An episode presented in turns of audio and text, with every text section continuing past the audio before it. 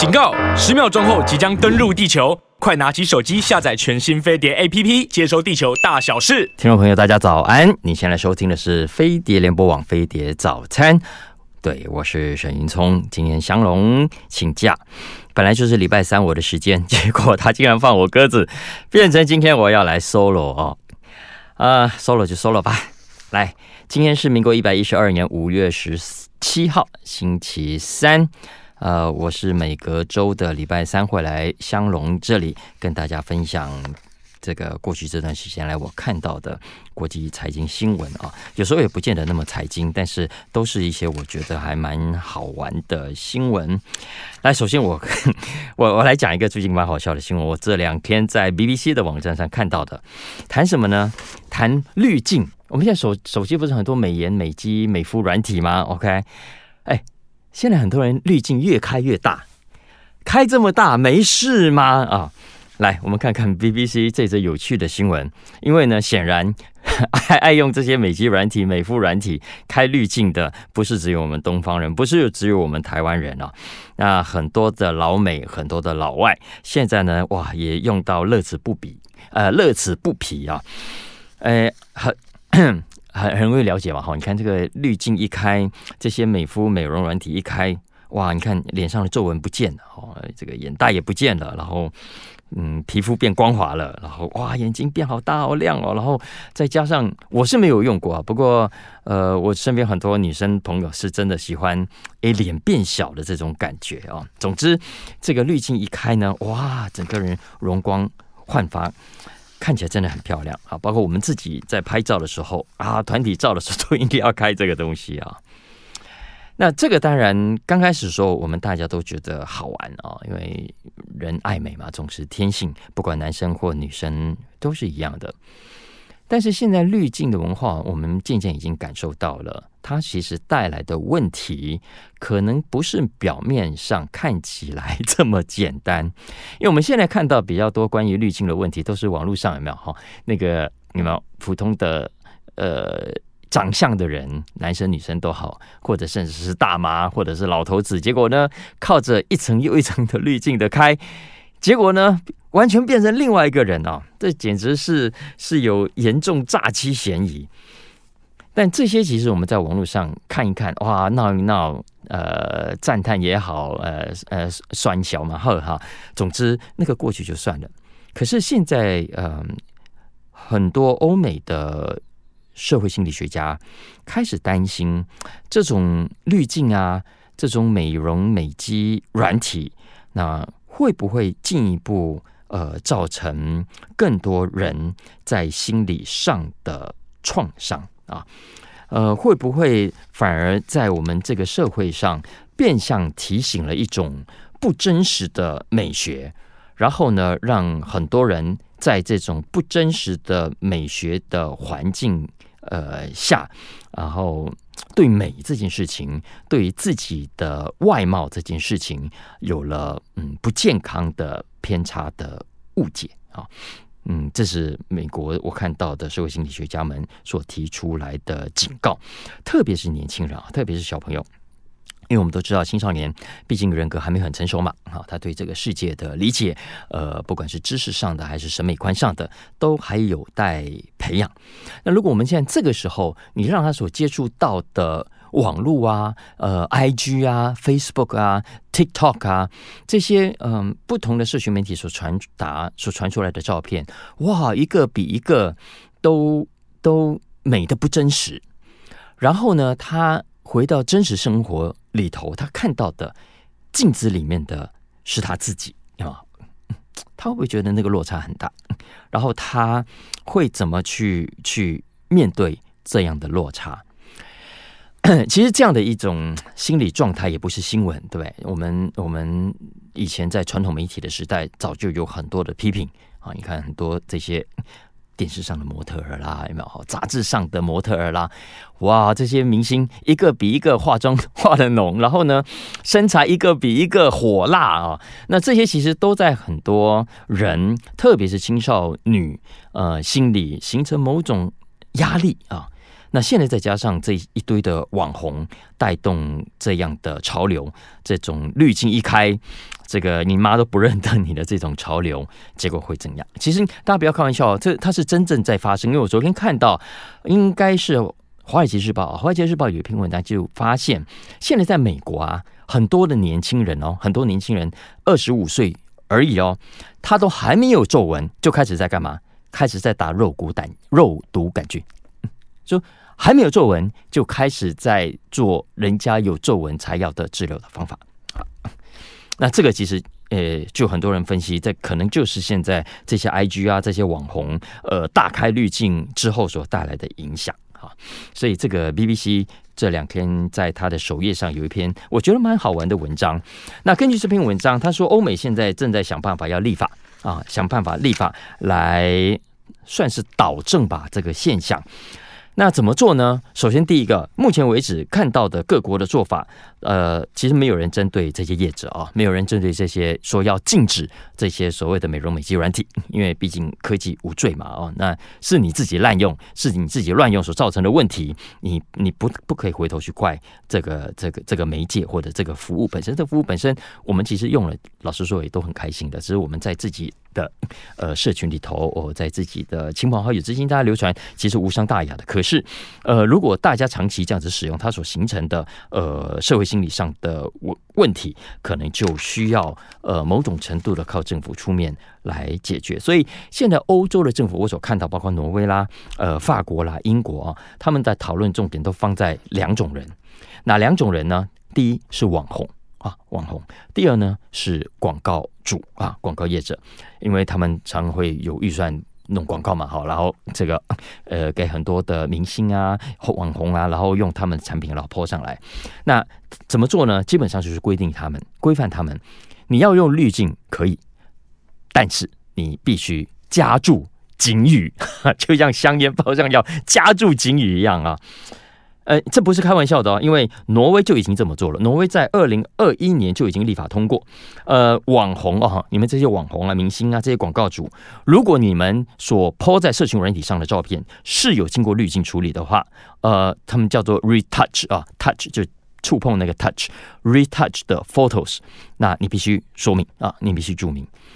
那这个立法其实相对也是简单的，因为它就就是我刚刚讲嘛，就是一一。艺人哈或者网红，你 po 出来的照片，你如果太假，这是什么？这是不实广告，这是不实广告。所以啊，这样我看到欧洲的政府基本上用的也都还是类似呃我们的呃广告相关法令里头的规范，就是用不实广告来处理。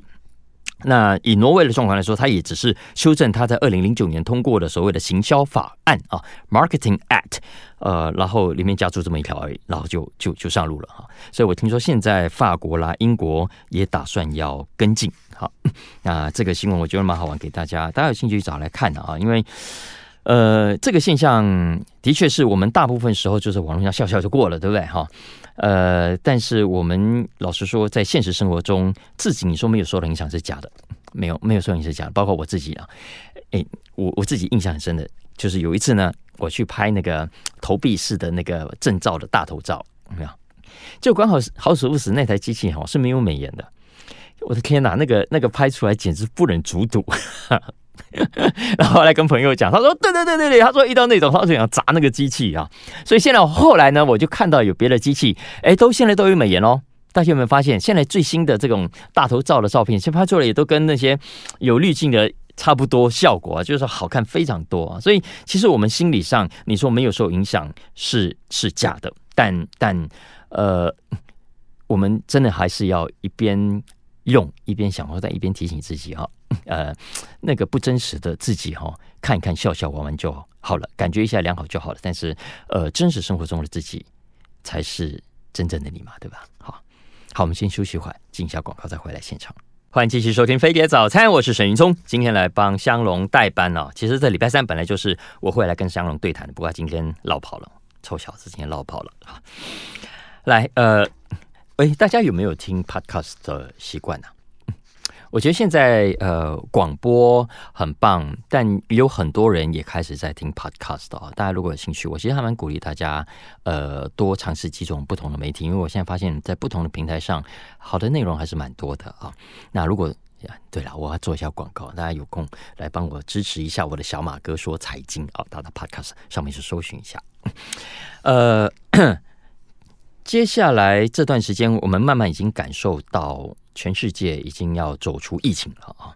啊，我刚刚来录音的路上，我去搭捷运。嗯，今天我明显感觉到这个礼拜以来，呃，戴口罩的人比例明显降低了啊，然后不戴口罩的人明显的有比较多啊。我相信接下来应该很快的啦。我们现在老实说，很多人戴口罩啊，就是就是。习惯而已啊，因为毕竟过了这三年，这个习惯不太容易摆脱的。当然，当中还是有一些人是真的觉得，呃，安全起见要戴，我相信是的。不过有很多人也就是一个一个一个习惯而已，否则其实慢慢的大家会回到疫情前正常的情况下。其实正常情况下，本来空气中我们生活周遭到处都有细菌，到处都有病毒。我们讲过去那么长的。几十年时间里面也没有人这样子每天进出都戴口罩的。那现在之所以大家会觉得哎戴着比较安全，老实说，呃，我我认为啦哈是是习惯呃大于他真正的需求。真正有需求了，是是比方说你现在身体真的比较弱的，你真的生病的，呃，你你有某种的疾病在身，你的你的免疫力特别的差，那你真的需要更。强力更好的保护自己，所以你现在拜托，就算呃疫情大家都说过去了，你还是要还小小心一点啊。所以戴了口罩你是正确的，但除此之外，一般正常的健康的人，呃，老实说，现在真的不用戴口罩了啊。那联合国啊，联合国世界卫生组织在上个礼拜五就已经宣布了，新冠疫情所造成的所谓全球公共卫生紧急时期啊，呃，已经正式。或者叫紧急事件，有人翻译成紧急事件，已经算正式结束了啊。那这这什么意思呢？这其实就代表着从世界卫生组织的角度来看，新冠疫情。它不再属于处于这个所谓的 crisis mode 啊，叫做危机模式啊。相反的，呃，它已经回到了正常的模式。所以，正常的模式，大家不要误会，以为说啊，这个事情过去了，这个病菌就过去了，这个病毒就过去了，然后呃，我们再也不会有这么严重的伤亡，其实错啊。呃，其实世界卫生组织有特别的强调，现在我们只是。进入长期流行病的管理的阶段啊，不等于新冠疫情它就不再有任何的威胁。那 我们知道，联合国是呃，我们知道这个世界卫生组织哦，它是在二零二零年一月三十一号开始呃宣布全球进入所谓的公共卫生紧急事件啊的时期。那这个宣布大概每三个月会。所谓滚动式更新跟要看要不要延长了啊？那每三个月，每三个月到现在三年多来，总共 renew 了十三次啊，十三次。那上一次的 renew 以美国来说是在今年的二月啊。那其实二月他在宣布的时候就已经说了，他下一次呃 renew 的时间会在今年五月十一号，但他已经在当时就说五月十一号到期之后，他不会再延长这个美国的紧急命令。所以呃，除了世界卫生组织之外，美国也跟着这么做了。那但当然，我们也都知道，这这段时间其实联合国这个世界卫生组织做这个宣布哦，也也不是没有引起争议的啊，因为就有人提出质疑，他说：“嘿，你现在就宣布这个紧急事件结束，你是要害死人吗？你知道现在还有很多人正在确诊，还有很多人因为确诊重症而死亡吗？你要知道哦，你当年我们刚刚讲的二零二零年一月宣布的时候。”当时全球还没有人死亡哦，是到一直到二零二零年的二月十号，其实当时我才刚刚从新加坡冲回台湾哦，在在国门关闭之前，哎，一直到二月十号，全球的死亡人数才破一千，而世界卫生组织在那之前就已经宣布了要进入这个紧急的状态，可是现在呢，你宣布取消。那你有没有看看？以美国来说，美国哦，以五月五月，我们才刚现五月，五月之前的那一个礼拜哦，全美国有将近一万人确诊住院。四月底的那一个礼拜，全美国有一千人因为确诊而死亡啊！所以意思是说，你现在就放宽了，现在就因为放宽而变相的，嗯、让大家有一种松懈的感觉。这是对的吗？啊，这是对的吗？呃，其实这个是有这个质疑的声浪啊。不过，其实现在公共卫生组织，呃呃，世界卫生组织跟公共卫生专家也都说，其实这两个我们刚刚讲的，一刚开始宣布三年前跟现在是不可比较的。为什么呢？因为趋势的走向不同啊。因为趋势的走向不同，三年前宣布的时候，全球的疫情是在恶化的，那个走向是往上的。但是呢，以现在的状况来说，其实我们从去年下半年到现在可以看到的全球呃确诊也好、死亡人数也好、住院也好等等的这个人数的数字，其实是在向下走的啊。这也是世界卫生组织跟这个美国的疾管局做这样的决定的一个很重要的理由。但是要再三的强调啊，这个并不等于不代表从此之后大家就可以安心了哦。相反的，有一些特定的族群。特定的族群，我们这里还是要特别提醒大家要小心的哦。哪些族群呢？首先，第一个。老人家啊，老人家真的在这一波里头，口罩还是要戴上，还是要特别注意一下自己的呃这个公共卫生上的安全啊。以以美国的统计来说，七十五岁以上的老人啊，他重症住院的几率是一般年轻人，所以一般年轻人呃，如果特别讲是十八到二十九岁的话啊，是一般十八到二十九岁的九到十五倍啊，九到十五倍，所以不要轻忽这个问题。呃，所以这个状况，其实，在老人人口比例或者人数很高的国家，更是要特别注意。以美国来说，美国现在老老人人口哦，七十五岁的，大家知道多少人吗？两千五百万人，所以等于一整个台湾，比台湾还多的这个这个这个这个人，在美国是特别要注意的。那这是老人家，其实台湾也是一样啊。那除了老人家之外，还有。另外，呃，一大族群的人也是要特别小心，也就是说，你有特别的慢性病，呃，你有特别的长期的健康上的问题，那你如果是这种人，老实说，接下来也还是要稍微多注意一点啊，比方说。呃，气喘好了啊，气喘。呃，如果你有气喘病的话，你确诊的风险会高于重症哦，哈，比较严重的风险会比一般人高出将近三倍。啊，肥胖，肥胖也是一个一个让你的身体变弱啊，抵抗力变弱的重要的因子。那过度肥胖的人，他确诊严重的几率会是一般人的四倍以上啊，四点四倍。呃，那老实说了，这种这种人，你要说比例还是蛮高的，因为美国据说有七成以上的人哦，至少有以上一种情况哈，一种长期的健康上的问题。呃，这个比例当然不难理解，因为美国光是过胖的人口就已经占了百分之四十了，所以所以所以在美国其实这个状况是很很棘手的。嗯、呃，所以其实公共卫生组织。呃，跟专家这段时间来都提醒大家哦，嗯，怎么去看待刚刚讲的世界卫生组织宣布这个紧急时期或者紧急事件结束这件事情呢？呃，比较乐观的正面的看法是把这个结束当做大家重生的开始啊。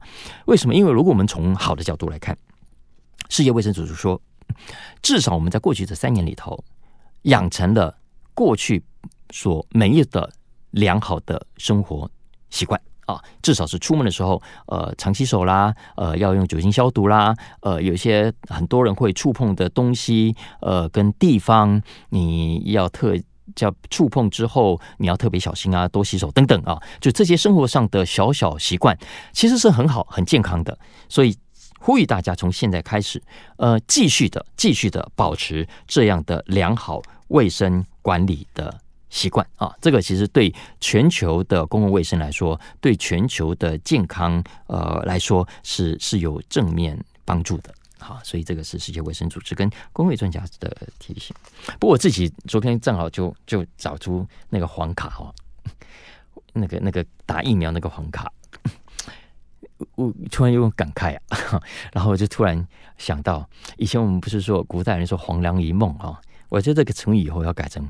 黄卡一梦，过去这三年真的是黄卡一梦。这卡曾经一度让大家觉得哇，好重要，可是现在没有人在看黄卡了。你出入哪里，甚至出国入境，像我去去年初，你看去新加坡、去马来、去马来西亚，一路畅通，出境也没人看，入境也没人看啊。所以这个黄卡，我在想回去要不要把它裱起来，把全家人全部把它裱在一起，当做是 几十年后的纪念。毕竟。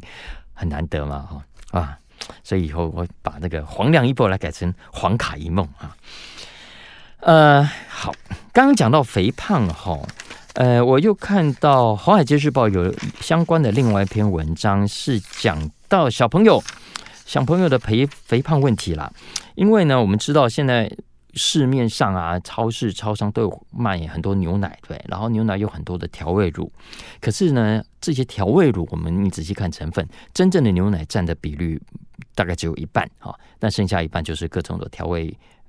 料啦，哈，然后这个糖啊等等，所以呢，呃，昨天有个新闻是啊，美国的农业部宣布啊，呃，他就说他们正在评估要不要禁止在美国的中小学提供各种的调味乳啊，巧克力的啦，这个这个草莓啦等等啊，呃，这是美国农业部昨天传出的消息。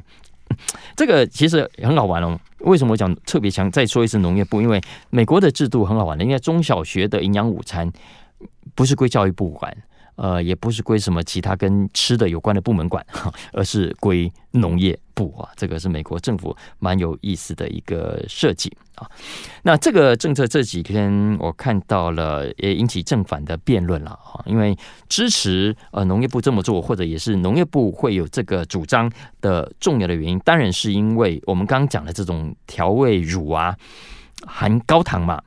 那我们都知道，美国人现在就是喜欢吃这些垃圾食物啊，所以呢，就造成了很多人从小就过胖啊。很多的小学生一直到中学，一直到他长大，都是很过胖的一个状态。但这个其实当然为整体的呃医疗造成很大的负担，所以呢，农业部在想说，我可能要不要现在开始就禁止在校园提供这种高糖的饮料。啊，希望可以有助于减少孩子的肥胖问题，让孩子们可以养成比较健康的饮食习惯。因为要知道，呃，高糖这种事情啊，不是你吃了这一次啊，然后慢慢吃之后你自己变胖而已。它其实会会是养成一种口味的啊，就像为什么说啊，有些人吃了口味偏重、偏咸、偏甜、偏什么等等。因为你一旦偏咸，你接下来吃什么东西都要多加点盐巴，都要口味重再给你啊。甜也是一样，习惯了吃甜的，你吃其他比较不。不甜，你就觉得不好吃，你就不想去吃啊。这个其实也是一种习惯的问题。呃，但这是正面的态度，没错。可是也有人反对哦。那为什么反对呢？呃，就最主要当然不是因为哇替糖 高糖食物说话，当然不是的啊，而是相反的。要知道，我们回到源头起，为什么学校要提供调味乳？为什么？因为要鼓励孩子，希望能够诱。惑了，引诱孩子多喝牛奶啊！因为知道牛奶，牛奶呃，对某些呃营养专家来说，它毕竟是呃含有很丰富的营养嘛，啊，对小孩的成长有帮助，所以要鼓励大家喝。可是呢，牛奶不是大家都喜欢那个味道的啊，像我们家两个小孩就有人不喜欢，呃，所以如果可以透过调味啊，让孩子们觉得喜欢啊，愿意多喝一点，其实会让孩子的健康。还是有帮助的啊，啊，否则如果这个孩子你只提供给他没有调味的，然后他又不爱喝，然后就喝的少，那营养会比较不均衡啊，所以这是反对农业部这么做的人所提出的主张啊。那这个主张不是没有根据的，因为二零一九年在美国的麻州就曾经有过调查，真的是这样，因为麻州曾经有学校就禁止提供这些调味乳啊，理由也是一样的，但。什么结果呢？结果就造成真的孩子喝更少的牛啊，因为呃很多的学校他们去统计啊，有很高比例啊，可能三成四成以上的小孩在在两种牛奶给他们选的情况下，都会去选择调味你。调味乳牛奶啊，当然最多的选择是巧克力嘛，因为小朋友都喜欢吃巧克力啊，所以但巧克力牛奶我们都知道，那个那个含糖量是很高的，因为巧克力本身是苦的，你要让它不苦，你就要加很多的糖去去去去加强它，所以孩子们也因此呃喝到更多的糖啊。那这个其实就是就是我们在做政策的人你要去处理的两难哦，就是以上。你不觉得吗？就公说公有理，婆说婆有理啊！你要反对高糖很有道理，但是你要因此而而废掉，你可能会造成更多的孩子呃不会去喝这个牛奶，因为并不是口味马上改他就可以接受，因为还是真的有孩子就是不喜欢那种牛奶生生的的这种这种味道。嗯，那怎么办呢？哎，不知道，我就给大家想啊。那其实美国的牛奶已经算是呃，它在已经是比一般的国家走的比较前面喽。因为大家知道，在美国校园啊，中学、小学所提供的牛奶，不是我们一般的这种全脂牛奶哦。在美国校园所提供的牛奶是必须必须哦，它一定得是低脂的。所以现在他所提供的牛奶，我想在美国的听众就知道，一定是低脂的呃原味牛奶或者是低脂的的调味乳啊。那所以现在美国政府的现在看起来啊，双方折中的方法是啊，请业者啊，请业者来调整调味乳的配方。啊，那现在美国总共有，我看这个《华尔街日报》的新闻，它是说有三十七家业者，它已经涵盖了美国校园的牛奶供应量的百分之九十以上啊。那这三十七家业者已经承诺，呃，想要来调整配方。那未来供应给学校给孩子们喝的牛奶，呃的这个调味乳的含糖的比例会比较低。那希望可以用这个方式来两全其美啊！一方面不会让孩子吸收到更多的糖，吃太甜；那另一方面呢，又可以因为有调味乳，呃，而愿意喝比较多的牛奶，比较健康。好，好了，呃，我我知道，因为我我身边就有很好的朋友是很 against 牛奶的。他说，牛奶是牛喝的，不是人喝的，所以你不应该给孩子喝牛奶，应该给孩子喝豆奶啊。Anyway，反正有这么一个新闻了啊。其实现在吃东西本身就是一门大学问啊，大家不觉得吗？好啊，呃，我们是不是该休息一下？哈，好，我们待会儿进一下广告，回来再聊另外一个啊，也是跟吃的题目有关，我觉得也蛮有趣的。谈的呢是美国的零食产业。啊，我们休息会，马上回来。大家好，欢迎继续收听《飞碟早餐》，我是沈云聪，也是小马哥，今天来帮祥龙代班。跟大家一起来聊一下国际新闻啊。那刚讲到疫情，其实疫情期间呢，在美国就有人发现，嗯，在生活习惯上，很多人都出现了改变啊。呃，当然改变很多。那我们接下来要讲的是比较小的一件事情，叫做零食啊。我不知道大家有没有这种感觉，因为 lockdown 嘛，要关在家里，然后呢，就就吃零食的频率跟机会也变多了。在美国，他的统计是发现，在过去这两年呢、吃零食的人口跟数量都在减少增加。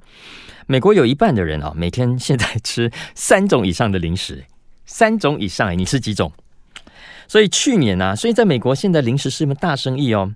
《华尔街日报》这边给的数字是，去年的美国总体的零食业的规模是一千八百一十亿美金哦。一千八百亿美金的规模诶，然后而且还比前一年成长了百分之十一啊，所以零食哦真的是一门好生意。然后呢，这个里头的两个大赢家，两个零食集团的大赢家，一个是 Hershey。呃，另外一个是 Mondelez 啊，呃，我看着查一下中文，Mondelez 它真的很大哦，台湾也很多食品、饼干、零食公司都已经被它并购了，叫益滋国际啊，叫益滋国际。那这两家呢，现在受惠于零食产业的飙涨，嗯，今年以来股价都表现的不错。嗯，Hershey Hershey 的股价涨了百分之二十一，呃，Mondelez 涨了百分之十八。好，也都是差不多百分之二十哦，百分之二十在今年是多好呢？大家知道吗？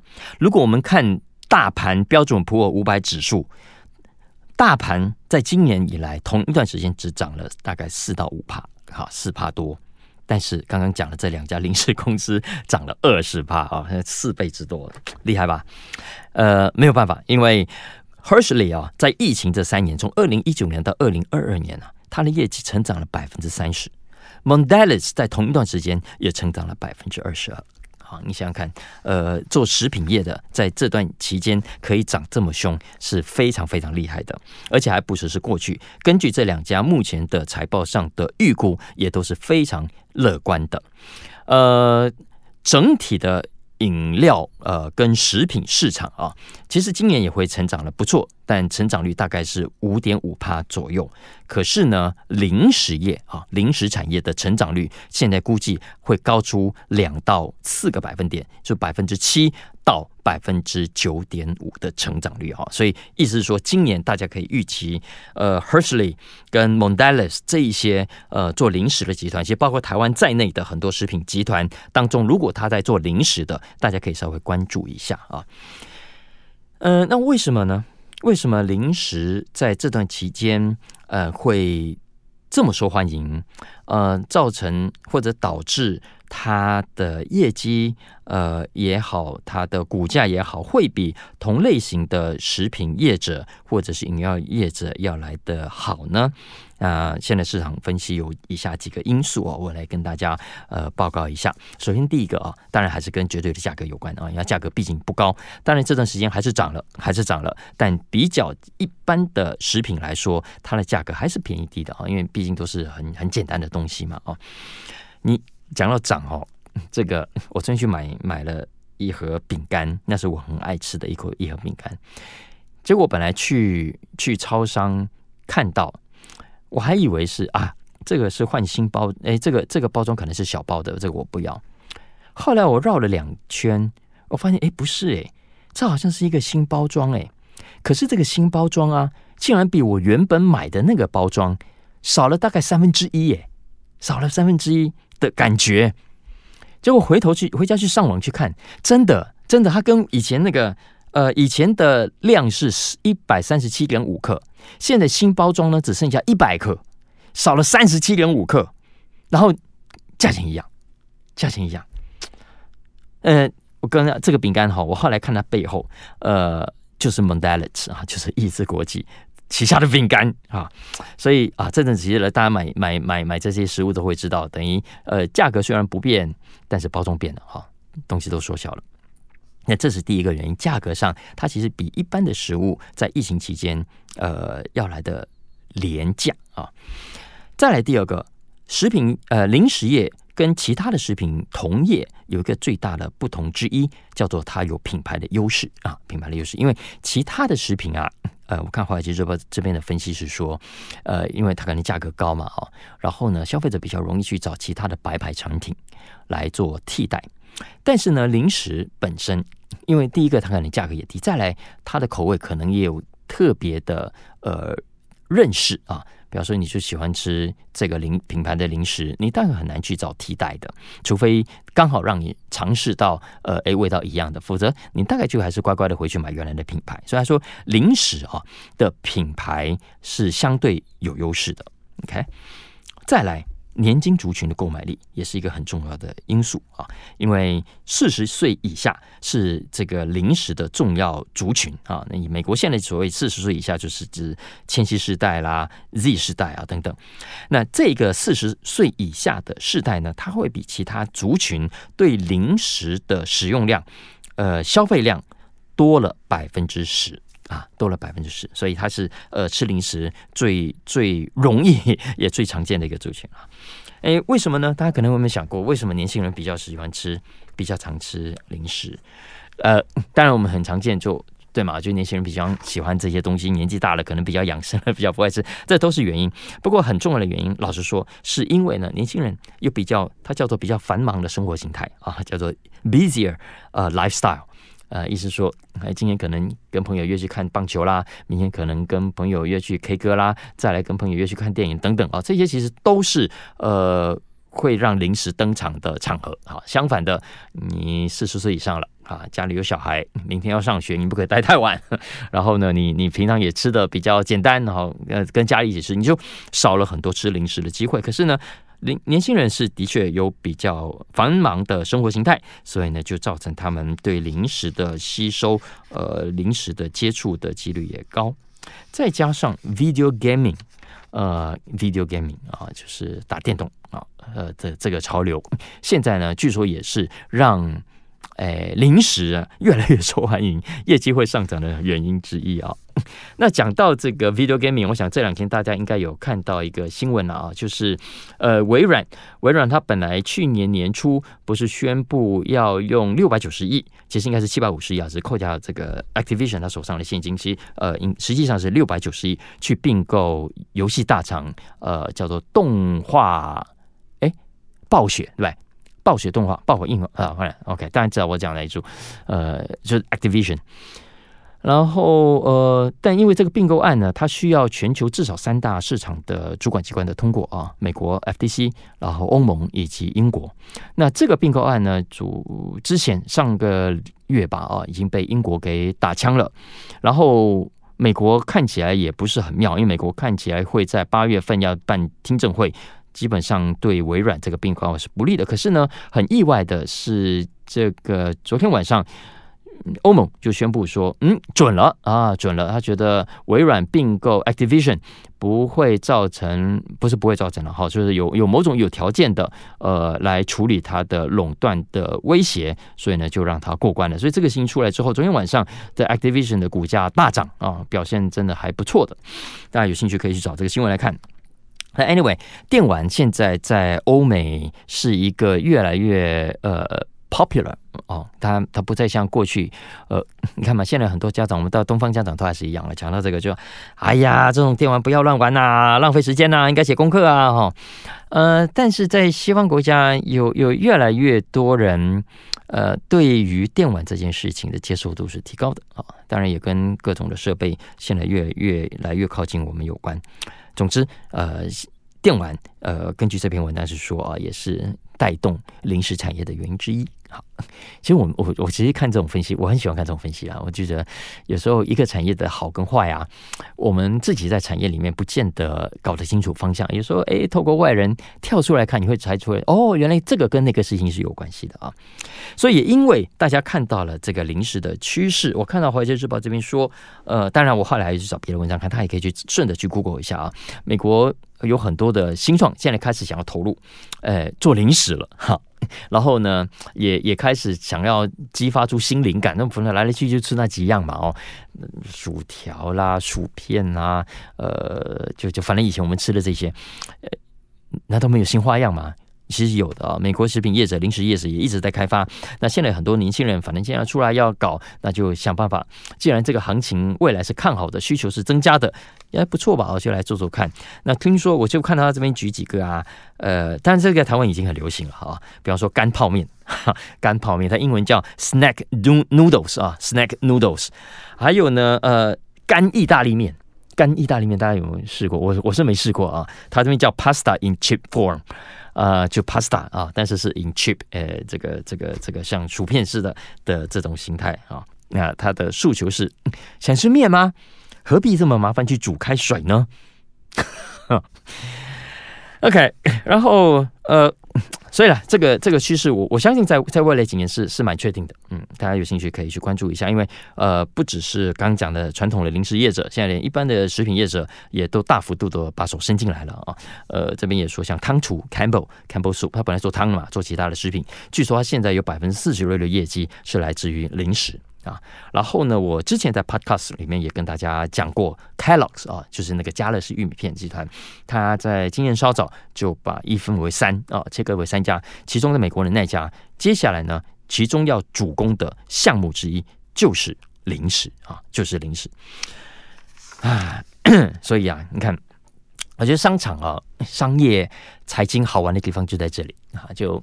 它，它其实是呃很多不同的聪明的人，呃想办法去很敏感的去了解市场的需求，去研究消费者的生活形态，然后根据这样的生活形态，呃会衍生出什么样的行为，然后这个行为会出现什么样的需求，呀，也许商机就在这样的需求里面啊，所以各行各业。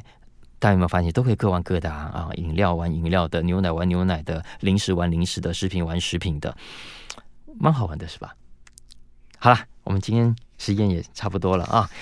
今天自己一个人 solo 到现在哈，那好，大家有有时间也帮我去支持一下我的小马哥说财经，好吗？啊，好，那就这样了，我们两个礼拜后见。